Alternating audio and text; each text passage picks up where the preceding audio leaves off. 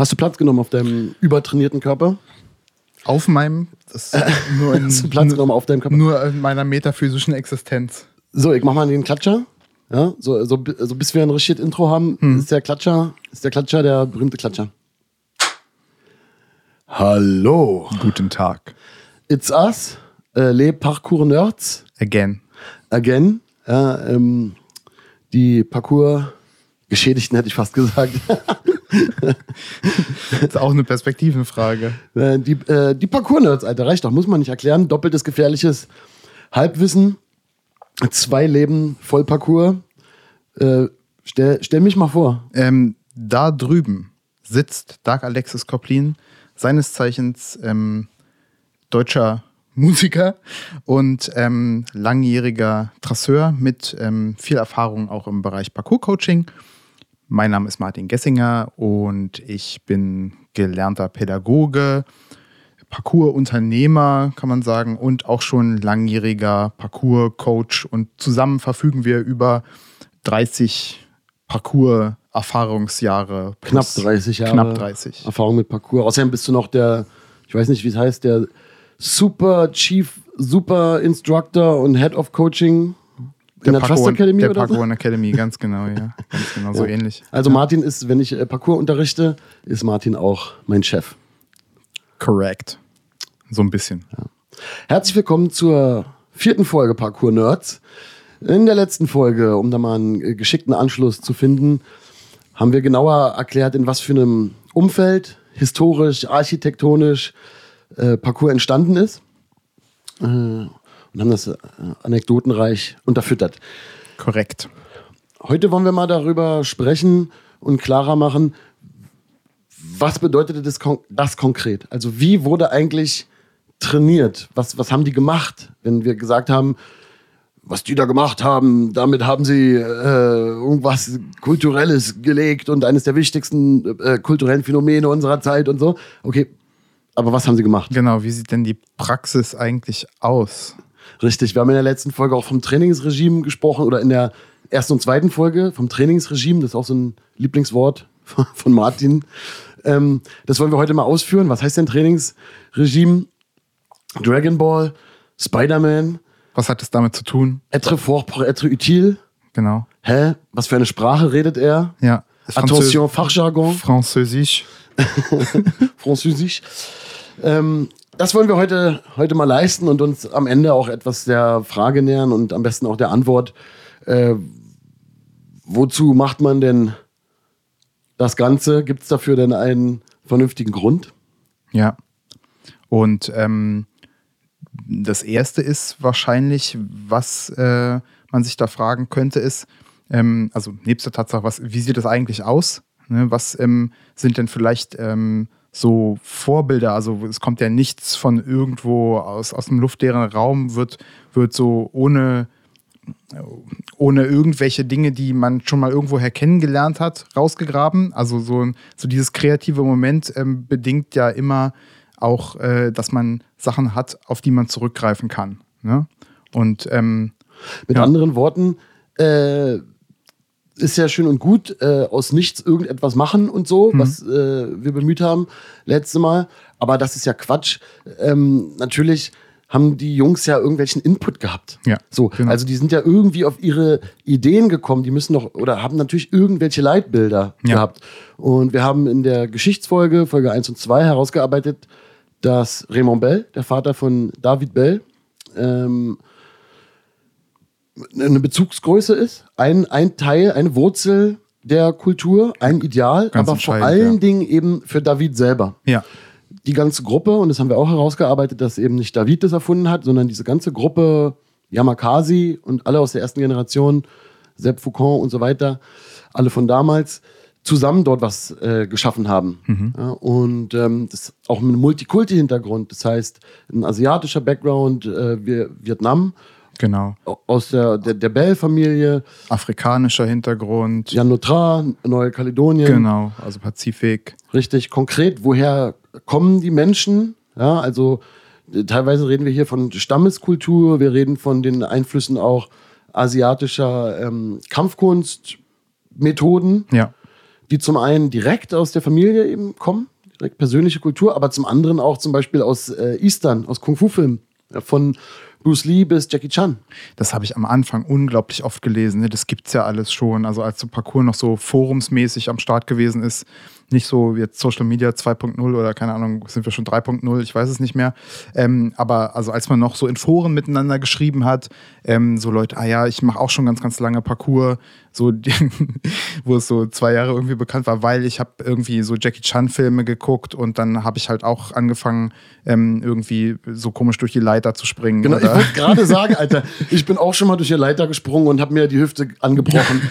so, ähm, ja, ist, genau, wo, erklär's mir doch, erklär's mir doch, erklär's mir, als wäre ich ein Kind. Ja. Also nee, wo ist der Unterschied? Also warum, warum ist äh, das, was Jackie Chan gemacht hat, das heißt, äh, für die, die es nicht kennen, waghalsige Stunts in Filmen, mhm. die er auch wirklich persönlich selber gemacht hat, die von einer ganz, ganz krassen Körperkontrolle und einem krass athletischen Körper zeugen, wo auch Verfolgungsjagden oder ja. choreografierte Kämpfe mit Verfolgungsjagden sich abwechseln. Combat Parkour. Combat Parkour, wo auch gesprungen wird, keine Ahnung worüber. Ähm, warum unterscheidet sich das von, von Parkour? Von Parkour? Ja, also kein Disrespect für Jackie Chan, ne? Also das. Nee, der allergrößte Respekt also, ist ja wirklich. Ähm, ich glaube, der hat wirklich auch einen, einen Faktor ähm, als Inspirationsquelle gespielt. Ich glaube aber, ähm, also gerade am Anfang, wo so Leute dann geschrieben haben, ja, ja, ich kenne das schon und so, habe ich auch schon gemacht und ich renne auch schon ganz, ganz lange, seit ich klein bin, durch den Wald und sowas. Ähm, das ist es ist natürlich was anderes, wenn man sozusagen seine körperlichen Fähigkeiten nutzt, um einen Kampf zu choreografieren oder irgendwie ähm, innovativ sich zu bewegen.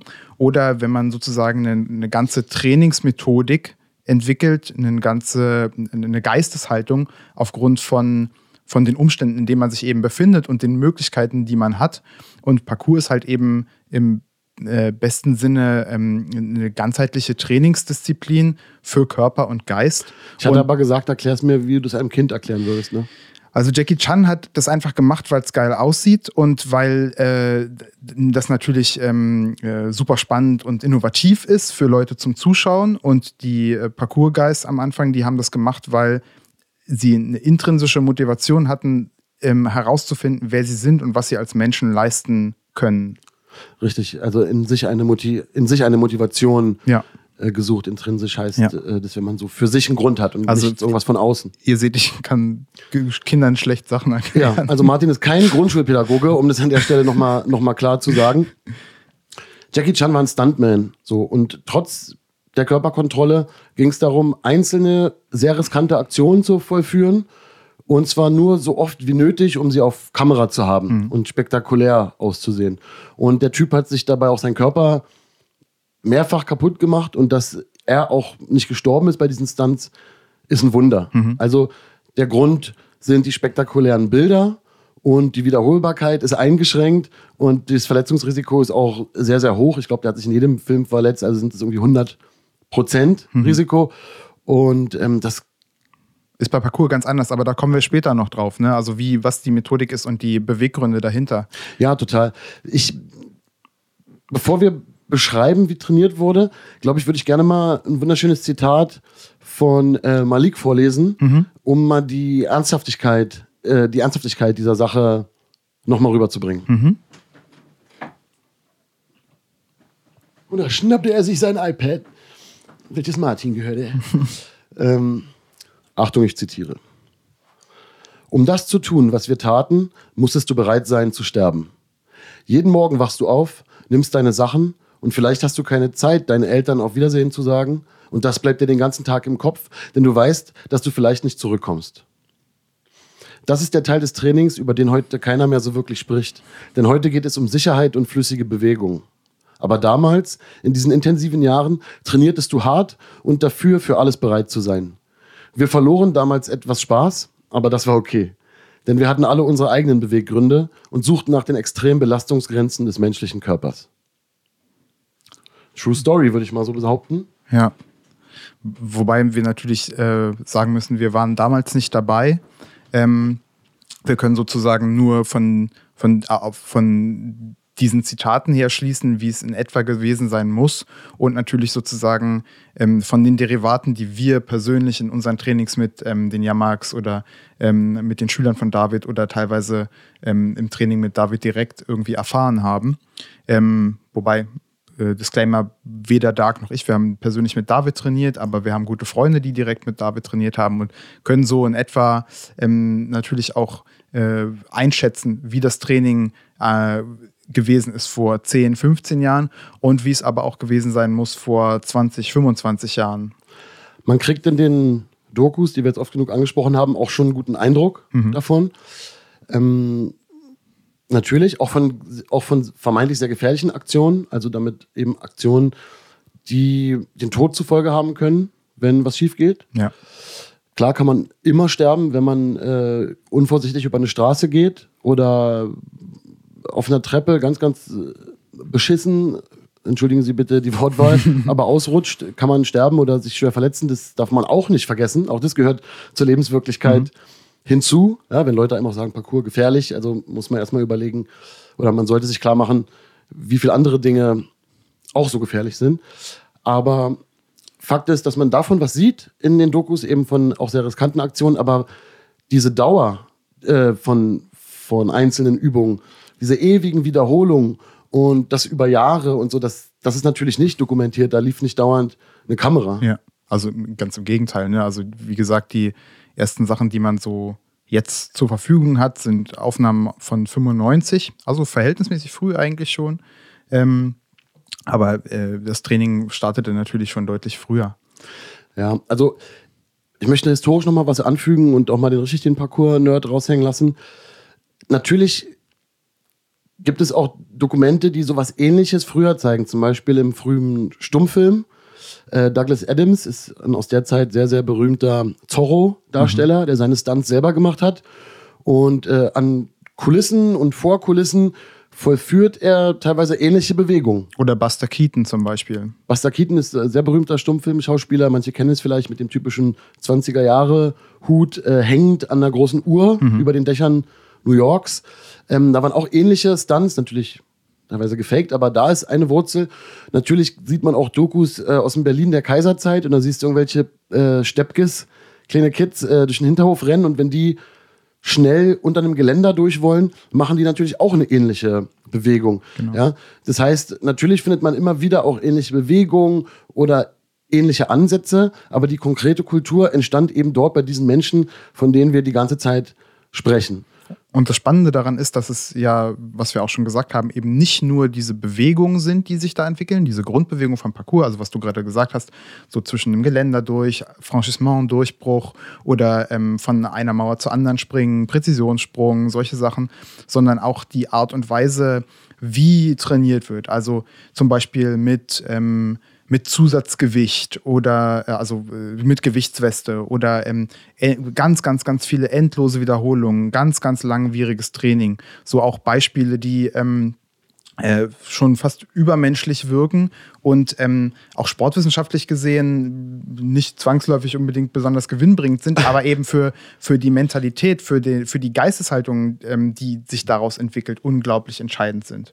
Und da gab es ja auch Vorbilder so im Bereich äh, äh, Comic und ähm, Superhelden-Zeugs und sowas, was die, als sie klein waren, einfach wahrscheinlich übelst abgefeiert haben ähm, sowas wie Dragon Ball oder Spider-Man oder sowas. Ja, nicht nur wahrscheinlich, sondern es ist aus vielen Quellen eben verbirgt, dass es für die Jungs eine Rolle gespielt hat. Gerade wenn man nach der Frage, woher kommt diese Idee, diese Grenzen so wahnsinnig zu verschieben, sie kommt eben auch aus der Fiktion.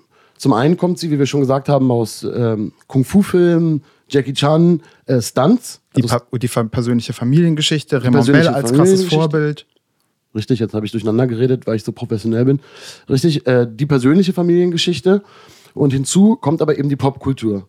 Das heißt, bei Spider-Man ähm, ist der Bezug auch ganz klar. In der ersten und zweiten Folge, ich weiß nicht in welcher, haben wir erzählt von dem Speed Airman-Video von David Bell. Er hatte sich ja beworben als Darsteller quasi für den ersten Spider-Man-Film, der dann aber mit Tobey Maguire und äh, CGI realisiert wurde und eben nicht mit jemandem, der da wirklich durch die Stadt springt.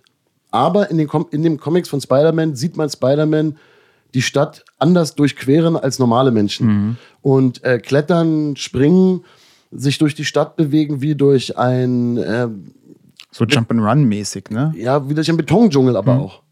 Ja, und das ist eine Inspirationsquelle. Und dann Dragon Ball, ähm, für die Leute, die nicht so Anime-firm sind. Äh, Martin, erklär doch mal kurz, ähm, inwiefern hat denn Dragon Ball was mit dem Trainingsethos äh, der Yamakasi zu tun? Ja, ähm, also ich bin jetzt auch kein Anime-Freak, aber ich habe mir die, glaube ich, die ersten 120 Folgen oder so von Dragon Ball und dann wird es ja Dragon Ball äh, Z oder Z. Ähm, und das hat sich reingezogen, nachdem ich mit Parkour in Berührung kam, weil ich erfahren habe, ah, okay, das war so eine Inspirationsquelle. Ähm, und da geht es halt eben um äh, Son Goku, ähm, ein kleiner Junge, der ähm, besondere Fähigkeiten hat und ähm, dann in den ersten Folgen zu einem Kampfkunstmeister, dem Herrn der Schildkröten, kommt und der zum Beispiel, ähm, also der ein ganz krasses so Martial Arts Trainingsregime mit dem kleinen Son Goku durchführt und einem Freund von ihm. Und unter anderem müssen die zum Beispiel ähm, gefühlt tonnenschwere Schildkrötenpanzer tragen. Ja, also es geht nur um Kämpfen und Trainieren. Aber es geht noch mehr um Trainieren als um Kämpfen.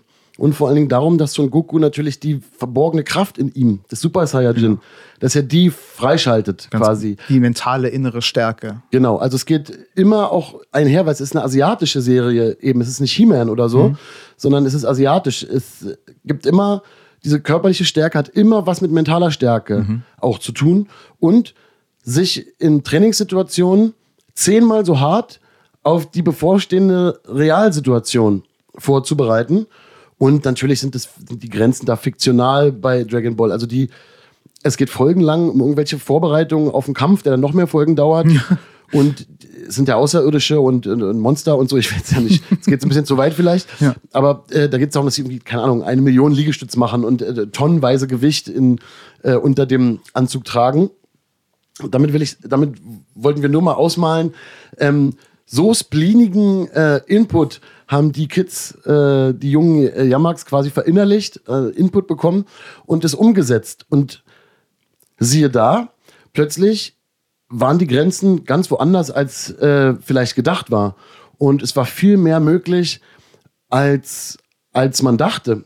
Und man hat, und die Jungs haben sogar Dinge erreicht, die sich vielleicht vorher kleine Jungs nur vorstellen konnten, wenn sie eben Ja. solche Comics sehen Ja. oder solche Filme gesehen haben. Es war ähm, schlicht nicht vorstellbar, dass man so lange zum Beispiel trainieren kann. Ja, dass man, dass man so, so stark sein kann, dass man so tiefe Sprünge nehmen kann, dass man so genau seine Füße setzen kann, dass man mit so viel Power Bewegungen aneinander äh, rein kann und äh, wirklich über Dächer, über Mauern fliegen.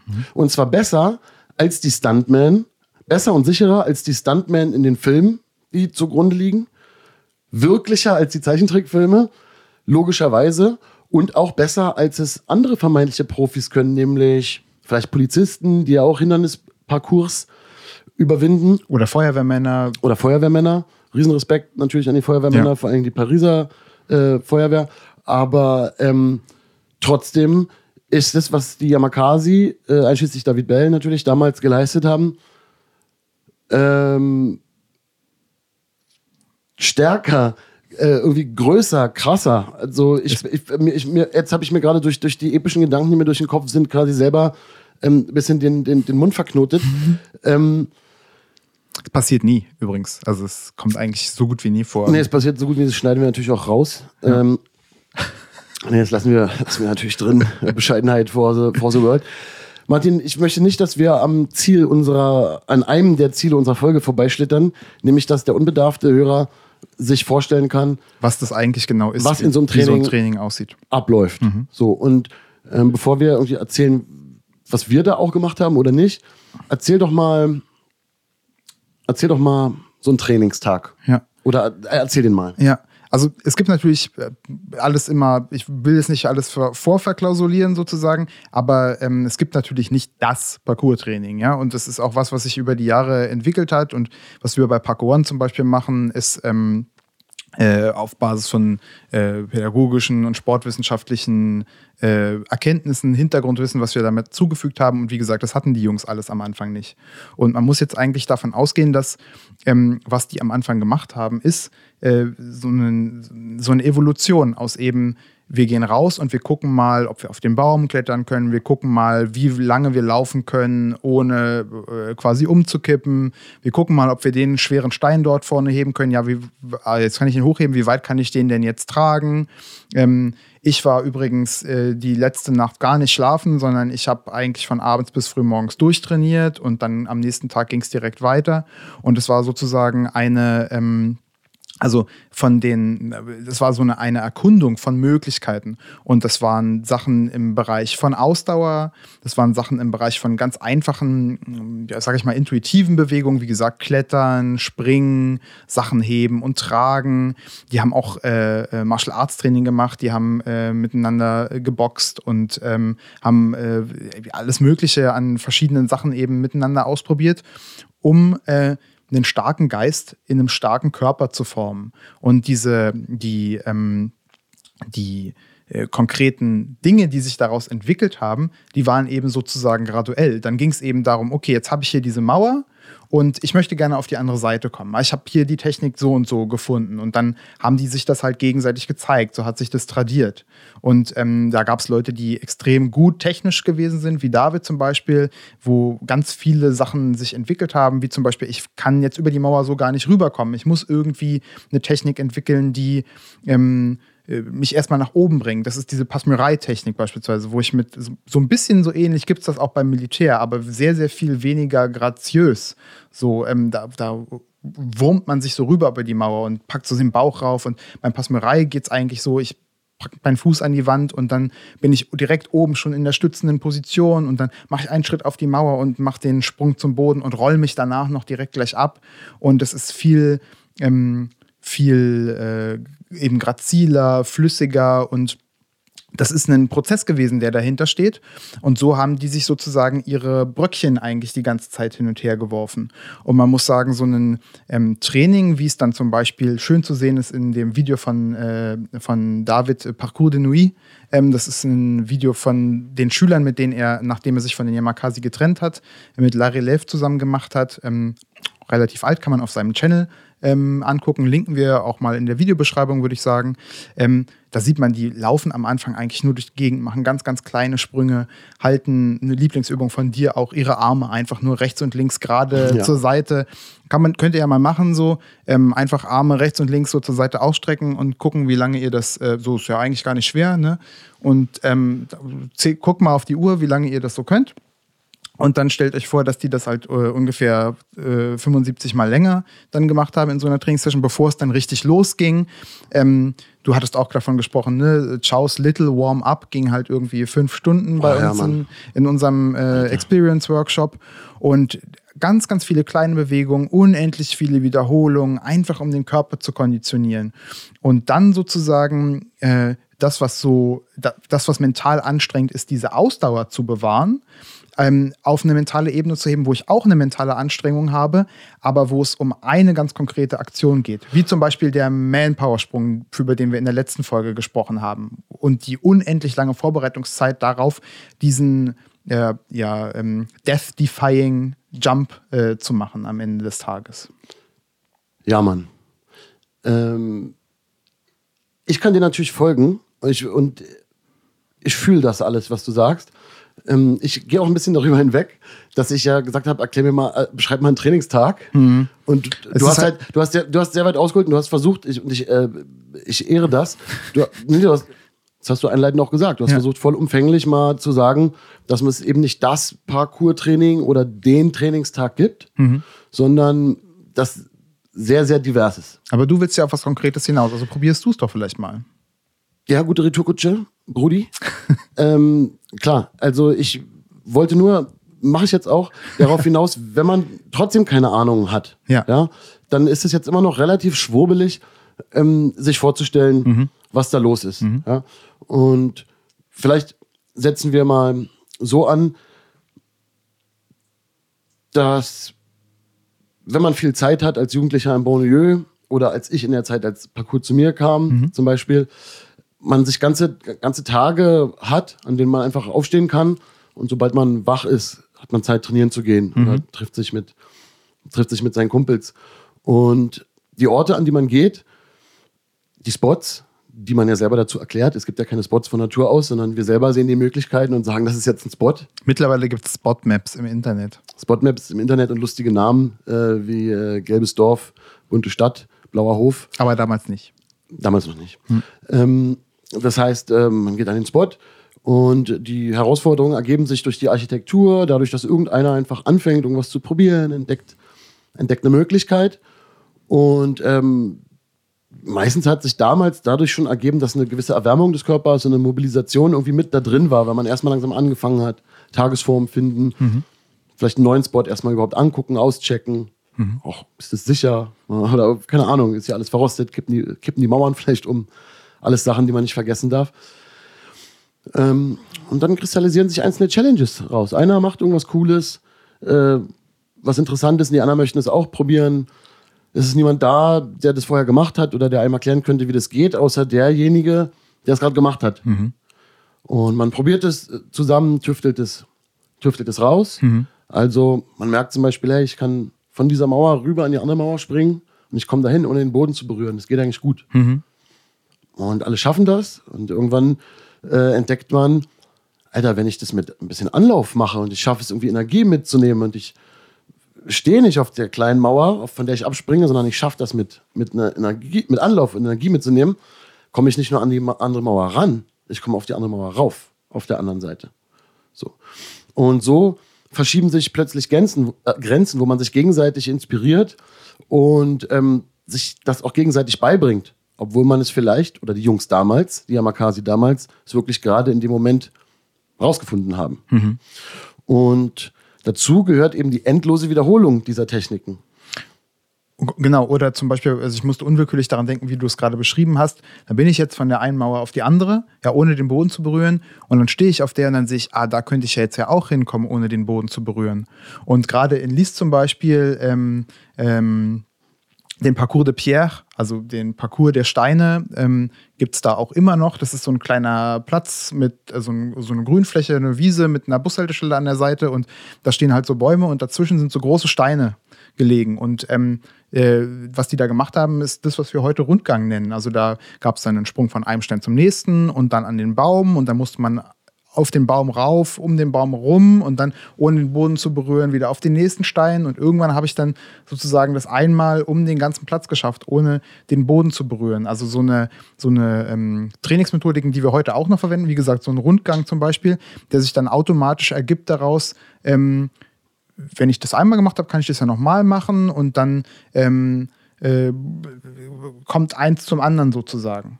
Und dann die äh, Sache, ah ja, okay, jetzt kann ich das hier, jetzt kann ich hier den Sprung machen beispielsweise oder jetzt kann ich hier da lang klettern und ich bin nicht runtergefallen, es passiert nichts. Rein theoretisch müsste das ja jetzt dann da oben ja auch funktionieren, wo, wo ähm, ich natürlich auf gar keinen Fall irgendwie fallen darf. Richtig, ganz wichtige, ganz wichtiger Moment auch so im, im, im Mind ist, bei diesen ganzen Bewegungen lernen. Also ich kann von hier unten darüber springen und klar, ich muss aufpassen, dass ich nicht irgendwie mich verletze. Ich kann mich auch so schwer verletzen, aber das klappt ja alles ziemlich sicher und wir haben es so oft wiederholt. Wir sind self-confident und committed. Endlose Wiederholungszahlen. Endlose Wiederholung. Dann müsste das doch genauso gehen, einen vergleichbaren Hindernisstruktur in großer Höhe Ja. wo der Fehltritt quasi der sichere Tod ist. Ja. Und wenn man diesen Transfer versucht zu machen von der Bodennähe in die Höhe, merkt man sehr schnell, das ist nicht so. Ich kann das gar nicht so sicher. Ja. Ich bin gar nicht so committed. Ja. Und ich bin gar nicht so perfekt. Und allein schon die körperliche Reaktion der Angst auf eine gewisse Höhe lässt mich gar keinen Zugang mehr zu den Fähigkeiten haben, die ich vermeintlich eben am Boden noch hatte. Und dann komme ich sofort zu der demütigen Erkenntnis, Alter, ich habe die Fähigkeiten gar nicht, denn ich kann sie gar nicht immer abrufen. Under pressure. Ja. Kann ich das vielleicht gar nicht, Alter. Ja. So. Und da sind wir bei, bei, bei einem ganz äh, eindrücklichen Feeling, wo Parcours und die Herangehensweise ans gesamte Leben sich halt, äh, sich halt aufdröseln. Wann wird es eigentlich ernst und wie gut kann ich mich einschätzen? Wie sicher bin ich eigentlich wirklich, dass was passiert, wenn die Konsequenzen richtig real sind? Mhm. Weil im echten Leben kann man so viel rumschwurbeln.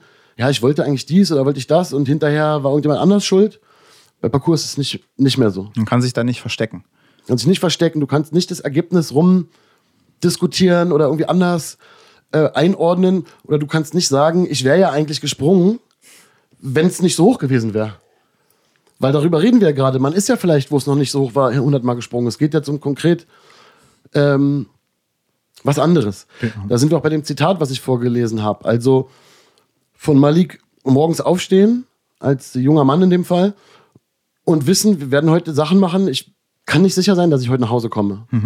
Weil ich Samurai-mäßig, ich suche den Tod zwar nicht, aber ohne Todesbereitschaft kann ich das alles nicht machen. Gleichzeitig will ich aber auf gar keinen Fall sterben. das ist ja ein interessante, interessantes Spannungsfeld, in dem da die Psyche sich befindet. Und wie ist es denn für dich? Bist du, Martin, bist du, wie oft bist du denn aufgestanden und wa- warst nicht sicher, ob du nach Hause zurückkommst? Oder, oder war, de, war denn dein Mindset, heute sterbe ich vielleicht? Oder, oder wie ist es für dich gewesen? Ähm, äh, gute Frage. Also ich habe es auf jeden Fall nie im so bei, beim Aufstehen im Kopf gehabt und so weiter. Man muss ja auch ganz klar sagen, dass ähm, äh, äh, unsere ähm, Herangehensweise an Parcours geprägt war von viel Erfahrungswissen, was wir uns selber angeeignet haben am Anfang und dann nach und nach erst sozusagen die Methodiken und auch das Mindset der Founder so mitgekriegt haben in den ersten zwei, drei Jahren. Ähm, ich habe das aber, also im, in der Rückschau kann ich auf jeden Fall viele Augenblicke nennen, wo ich ähm, äh, theoretisch das Potenzial gehabt hätte, nicht wieder zurückzukommen. Und das sind auch entscheidende Augenblicke. Also ich erinnere mich zum Beispiel, ähm, dass ich äh, ähm, an der Dame du Lac war, über die wir schon gesprochen haben, und ich bin hochgeklettert und ähm, an der Seite hochgeklettert. Das ist so ein schmaler Weg, nur den man gehen kann. Und dann war ich oben auf der Plattform. Ja, bitte, das musst du richtig mit, richtig äh, blumig erzählen. kann ich gerne machen. Ähm, die Dame du Lac, das, wie hoch ist die? ich glaube 14, 15, 16 Meter so in dem Dreh. Also ist schon ziemlich hoch. Ja, ist schon ziemlich ist hoch. schon- Und die ist auf der äh, Vorderseite auch viel, äh, kann man sehr, wesentlich tiefer fallen als auf der Rückseite. Da ist dem, das ähm, noch so ein bisschen angeschüttet. Also optisch gesehen nach links gucken ist dann immer gut von der Seite, wo ich hochgegangen bin. Und wenn du dann aber oben bist, ist es nochmal was ganz anderes. Und was ich dann aber gemacht habe, ist, ähm, ich habe mich nicht mehr getraut. Das war, ich glaube, drittes oder viertes Parcoursjahr, ähm, mich von dieser Plattform wieder auf diese schmale ähm, Kante runterzulassen und dann wieder rückwärts runterzuklettern, wie ich hochgeklettert bin. Und dann bin ich den Schornstein, weil diese Plattform hat innen drin so ein Loch und dann bin ich sozusagen an dieser ähm, kon, äh, Wand nach innen wieder runtergeklettert und man hat aber, wenn man in, diese, in dieses Loch reinguckt, hat man freien Fall nach unten, bis nach ganz unten. Es ist ein Albtraum. Ich möchte es nochmal äh, genauer beschreiben für die Leute, die das, sich das jetzt immer noch nicht so ganz gut vorstellen konnten. Das Ding ist halt riesig, riesig hoch. Also es ist so hoch wie ein Haus, ja, so blöd gesagt. An beiden Seiten kann man an Fußbreiten sehr, sehr steilen Kanten teilweise die Spitze erklimmen, auf der es ein kleines Plateau gibt.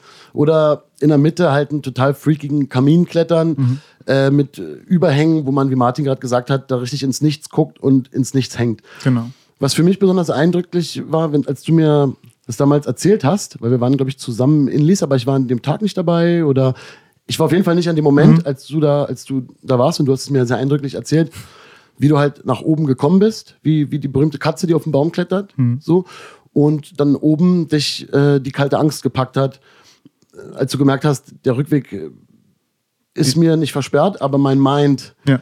äh, steht zwischen mir äh, äh, und, und dem Rückweg.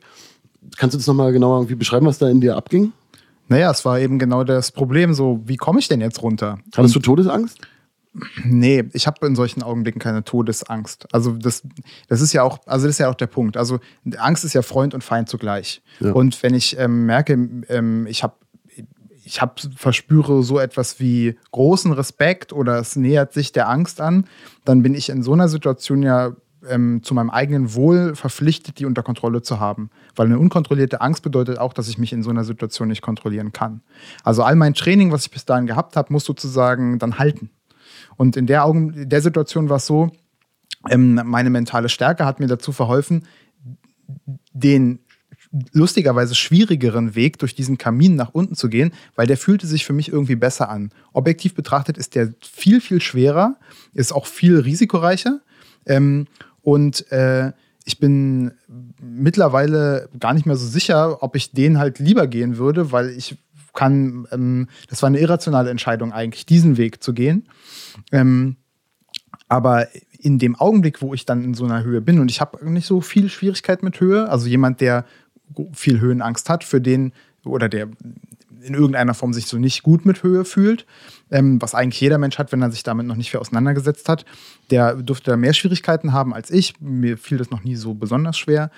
Ich bin da runtergeklettert und dann äh, habe ich die Möglichkeit, die Höhe wirklich auszuklammern. Mich nur auf die Sache zu konzentrieren, die in dem Augenblick gerade wichtig ist. Wo halte ich mich fest? Wo kommt mein Fuß hin? Also sozusagen die emotionale Kontrolle in dem Augenblick zu behalten, ist super entscheidend, um die Sachen abrufen zu können, die ich ähm, gelernt habe in einer Situation, wo ich gar nicht so sehr mich mit meiner Emotionalität beschäftigen muss, weil die sowieso cool ist. Also das, was wir gerade gesagt haben. Ich trainiere in Bodennähe all die ganzen wichtigen Sachen, damit ich weiß, ich kann das und mich oben dann damit beschäftigen kann, mein Mind so unter Kontrolle zu halten, dass ich die Sachen, die ich verinnerlicht habe, die ich gut kann, ausführen kann. Das heißt, du bist safe wieder runtergekommen dann von dem Ding. Wie man sieht. Was war denn das Haupt, also für dich, wenn du es auf eine Sache runterbrechen willst, was war denn der Hauptgedanke, der dich dazu befähigt hat? Oder, oder war das eben kein Gedanken zu haben? Warst du so krass im Flow, dass du wirklich dann nur gehandelt hast? Oder hast, wie hast du dich da irgendwie in dem, in dem behandelt selber? Oder? Genau, also in dem oben habe ich einfach entschieden, okay, du musst jetzt hier ja wieder runterkommen. Das ist ja ganz, ganz klar. Also äh, ansonsten muss der Hubschrauber kommen oder der Rettungsdienst oder was auch immer, dann mhm. mit angeseilten Leuten herzlichen Glückwunsch. Das kam auf gar keinen Fall in Frage und war auch, glaube ich, nicht so akut, sondern der Punkt sozusagen, was mache ich denn jetzt? Also diese Bereitschaft, Parcours, ähm, it's on. Ich, jetzt bin ich hier in der Situation, wo ich meine Fähigkeiten einsetzen muss. Und ähm, äh, in dem Augenblick, wo ich eben diesen Kamin dann runtergeklettert bin, und so ging es mir oder geht es mir in all den anderen Situationen, von denen ich gesprochen habe, wo es auch das Potenzial gibt, eben, ich sag mal so, zu sterben, weil Todessturz, ähm, extrem schwierige äh, Grundsituation, die da ist, man darf keinen Fehler machen.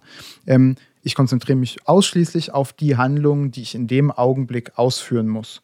Und ähm, da gibt es auch ganz viele andere gute Beispiele. Ähm, äh, keine Ahnung, wenn man sich zum Beispiel die Interviews mit Alex Honnold anguckt, so der krasseste Freikletterer, den es gerade auf dem Planeten gibt, der ähm, auf jeden Fall extreme mentale äh, Techniken hat und eine Grundbeherrschung hat und vielleicht auch vom Gehirn ein bisschen anders funktioniert als so manch anderer Mensch. Das ist der Grund, warum der das kann, weil der sich in dem Augenblick nur auf die wesentlichen Dinge konzentrieren kann.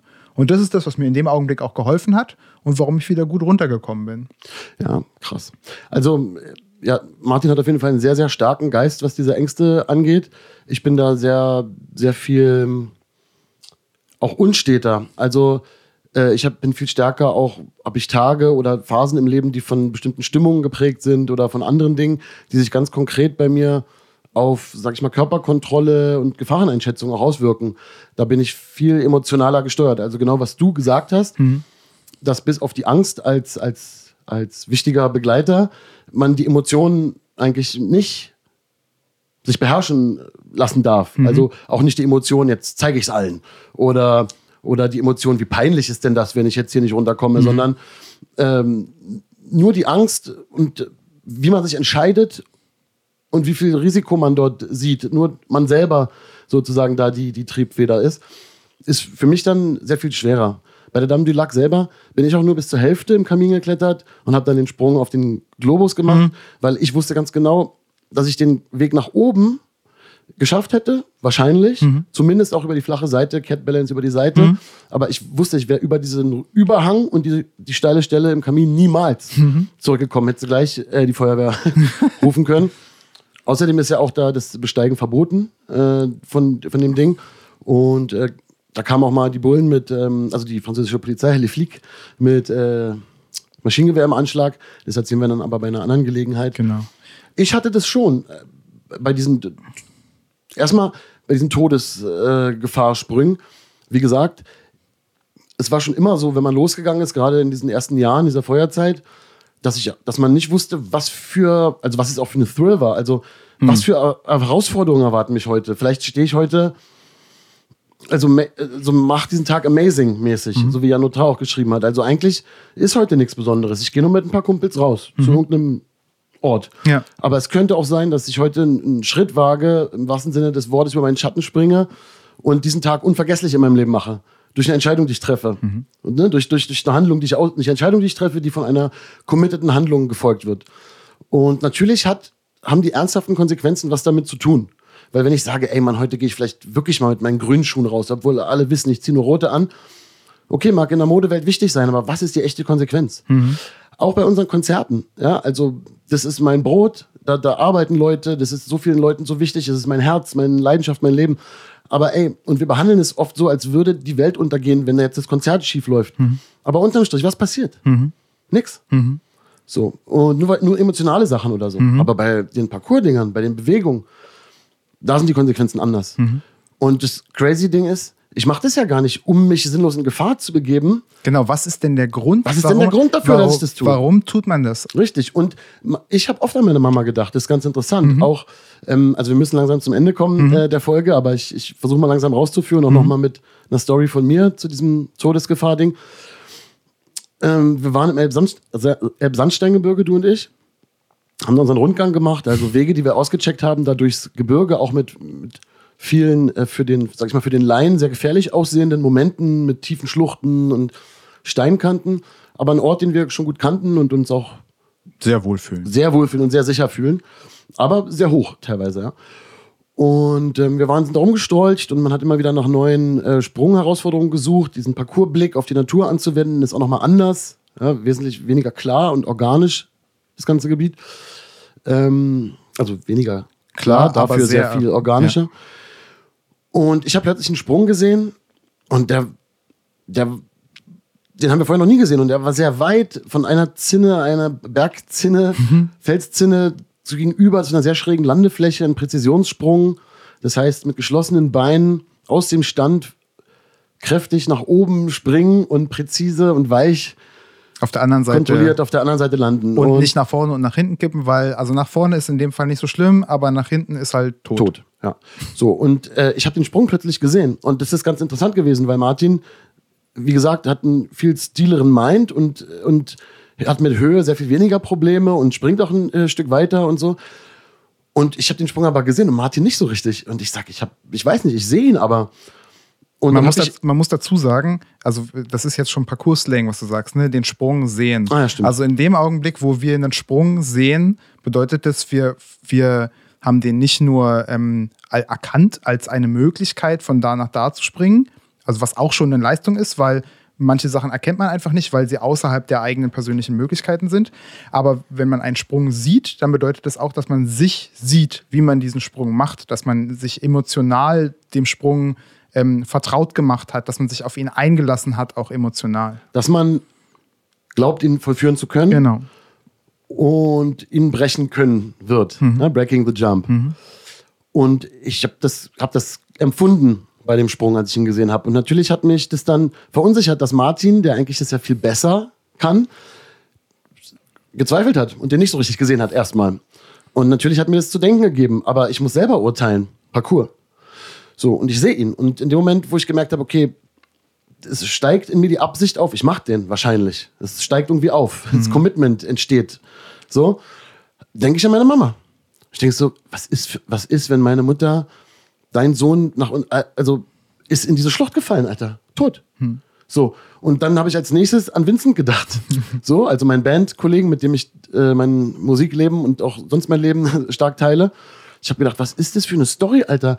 Wenn wir jetzt gerade anfangen, live zu spielen und alles läuft so gut und dann ist die Story, ja, übrigens, Dark ist von so einem Felsen abgerutscht, Alter, und ist gestorben. Wie die Stimme hochgeht, ne? Und ist gestorben. Warum? Also mit welcher Hölle sollte ich das, sollte das jemand erklären und begreifen? Und dieser Film, das, was ich jetzt gerade nur angedeutet habe, das ist in dieser verdammten Sekunde durch meinen Kopf gegangen. So, und auch eine Abwägung, ob ich das machen muss. Und ganz oft in meinem Leben, in meinem Parcoursleben auch, habe ich auch mit Nein geantwortet. Nein, Mann, das ist der Moment jetzt hier nicht wert. Und da sagen wir ja ganz oft, es gehört gerade wenn man nicht so ein enges Verhältnis hat wie wir beide zueinander, sondern vielleicht auch in einer Gruppe trainiert, wo man sich noch nicht so gut kennt, ähm, gehört eine ganze Menge Cojones dazu, ähm, äh, also Kraft und ähm, auch Selbstvertrauen in sich dazu zu sagen, nee, das mache ich jetzt nicht, mhm. weil ähm, das bedeutet ja, es ist mir im Grunde egal, ob jemand anders das irgendwie beurteilt, ob ich das jetzt gemacht habe oder nicht. Ja, wichtiger Punkt, auch Gru Gruppendynamik mhm. dabei und so, da sprechen wir auch bei anderer Gelegenheit. Ihr merkt, es gibt so viel, worüber man da so mit Mehrwert reden kann, aber ich möchte die Story noch äh, Beende schnell beenden. äh, kleiner Spoiler, ich bin nicht in die Schlucht gefallen. ähm, aber ich hatte echt diese Filme. Worum geht's hier? Und in dem Moment habe ich gespürt, nein, das ist berechtigt, diese Überlegung, die ich habe, aber sie muss ich nicht haben, weil ich springe jetzt hier nicht, weil ich denke, ich sterbe, sondern ich springe jetzt, weil ich weiß, ich kann das. Ich, ich stehe da. Mhm. Und dann bin ich gesprungen und es war einer, der perfekt war alles. Es war alles perfekt an dem Sprung, aber der 100 Meter, das sind 80 Meter vielleicht oder so, Abgrund ja. unter uns, der hat mir einen Schuss Adrenalin auch verpasst und ich habe das nicht für Adrenalinkicks gemacht. Ich will cool bleiben bei der mhm. Sache in Control. Ganz so. klassische Misconception auch. Also ist so Worst-Case-Szenario, wenn man bei sowas irgendwie einen Adrenalinstoß ja, kriegt. Das wollen also wir überhaupt nicht. Keiner no need for Adrenaline. Adrenalin. Keine Adrenalin-Junkies so, sondern den brauche ich nicht. Und den habe ich aber auch bekommen. Aber ich bin trotzdem super safe und sicher gelandet. Aber an dem Tag musste ich danach erstmal eine Pause machen, weil also ich werde diesen Moment, wie viele andere Parcours-Momente auch, aber auch diesen Moment nie vergessen, den wir zum Beispiel geteilt haben. Und natürlich hat Martin den Sprung danach auch noch gezogen, weil wenn Dark äh, diese, diese Nülle äh, den hinkriegt, dann kann ich ja den ja wohl dreimal landen. Das hat ihn dann committed, äh, committed gemacht und der hat ihn dann auch super gestanden. Am nächsten Tag habe ich den Sprung selber nicht mal mehr gefunden, also diese Sprungmöglichkeit. Erstmal, weil, und das war der Ausgangspunkt von dem, was ich gesagt habe, bei mir es auch sehr tagesformabhängig ist. Mhm. Aber natürlich ähm, ist diese Frage, warum mache ich das hier? Ich könnte sterben, ich könnte mich schwer verletzen. Auch der Sprung über so einen Kellertreppeneingang oder so. Wenn du da blöd abrutscht, wie ein Honk, dann zerspringt unter Umständen, wenn du Pech hast, dein Kopf, dein Schädel wie eine Eierschale ähm, an dieser Kellertreppe, Betonkellertreppe mit den Stahlkanten. Mhm. Und diesen Film musst du auch zulassen im Kopf. So, aber wenn du ihn für das wahrscheinliche Szenario hältst, dann mach diesen Sprung nicht. Aber du musst es zulassen, um abzuwägen, also um die Gefahren wirklich abzuwägen mhm. und sie nicht einfach weg zu ignorieren, die Konsequenzen, sondern sich ihnen zu stellen. Das bedeutet in dem Moment Parcours und deswegen geht es da auch schon immer um Gesundheit und Leben, aber eben immer auch viel mehr. Diggi, ich mache hier den Cliffhanger. Ja, volle Kanne. Wir machen hier den Cliffhanger. Wir lassen es jetzt wirken. Ihr stellt euch jetzt in Gedanken an, an, an, an so einen Abgrund Entweder als Erinnerung, weil ihr da schon mal standet, oder in der Fantasie, weil ihr es noch nie gemacht habt und denkt mal darüber nach, was die alten Parkour-Papas denn hier erzählt haben. ähm, das waren die Parkour-Nerds. Folge Nummer 4. It was a very nice pleasure. Ja, Mann, Alter, ey, ihr könnt uns natürlich immer schreiben, äh, auf allen zugänglichen Kanälen, Paco One, Instagram, Seite oder unter das YouTube-Video oder wo auch immer man Feedback senden kann. Nach und nach ist der Podcast jetzt auch in immer mehr Podcast-Apps, dann ohne Bild, da müsst ihr uns nicht mit Bild ertragen. Ähm, verfügbar. Verfügbar. Und da hört ihr uns dann wieder. Ganz genau. Ähm, nächstes Mal selbe Stelle, selbe Welle. See you. Danke sehr. Tschüss. Tschüss.